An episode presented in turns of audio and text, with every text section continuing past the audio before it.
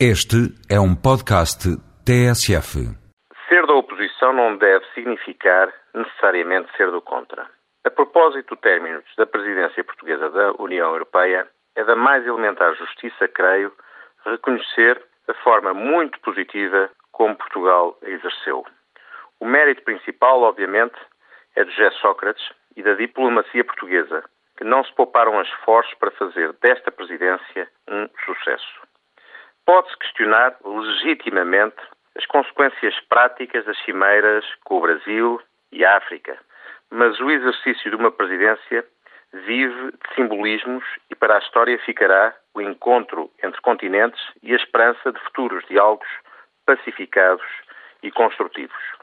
Assim como o marco importante tem de se qualificar pelo que pode significar para a futura governação da Europa a assinatura do Tratado de Lisboa.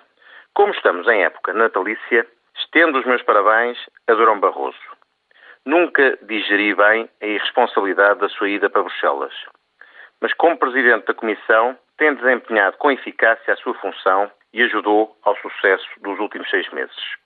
Goste-se ou não o Dr. Durão Barroso, é um carreirista político muito bem sucedido.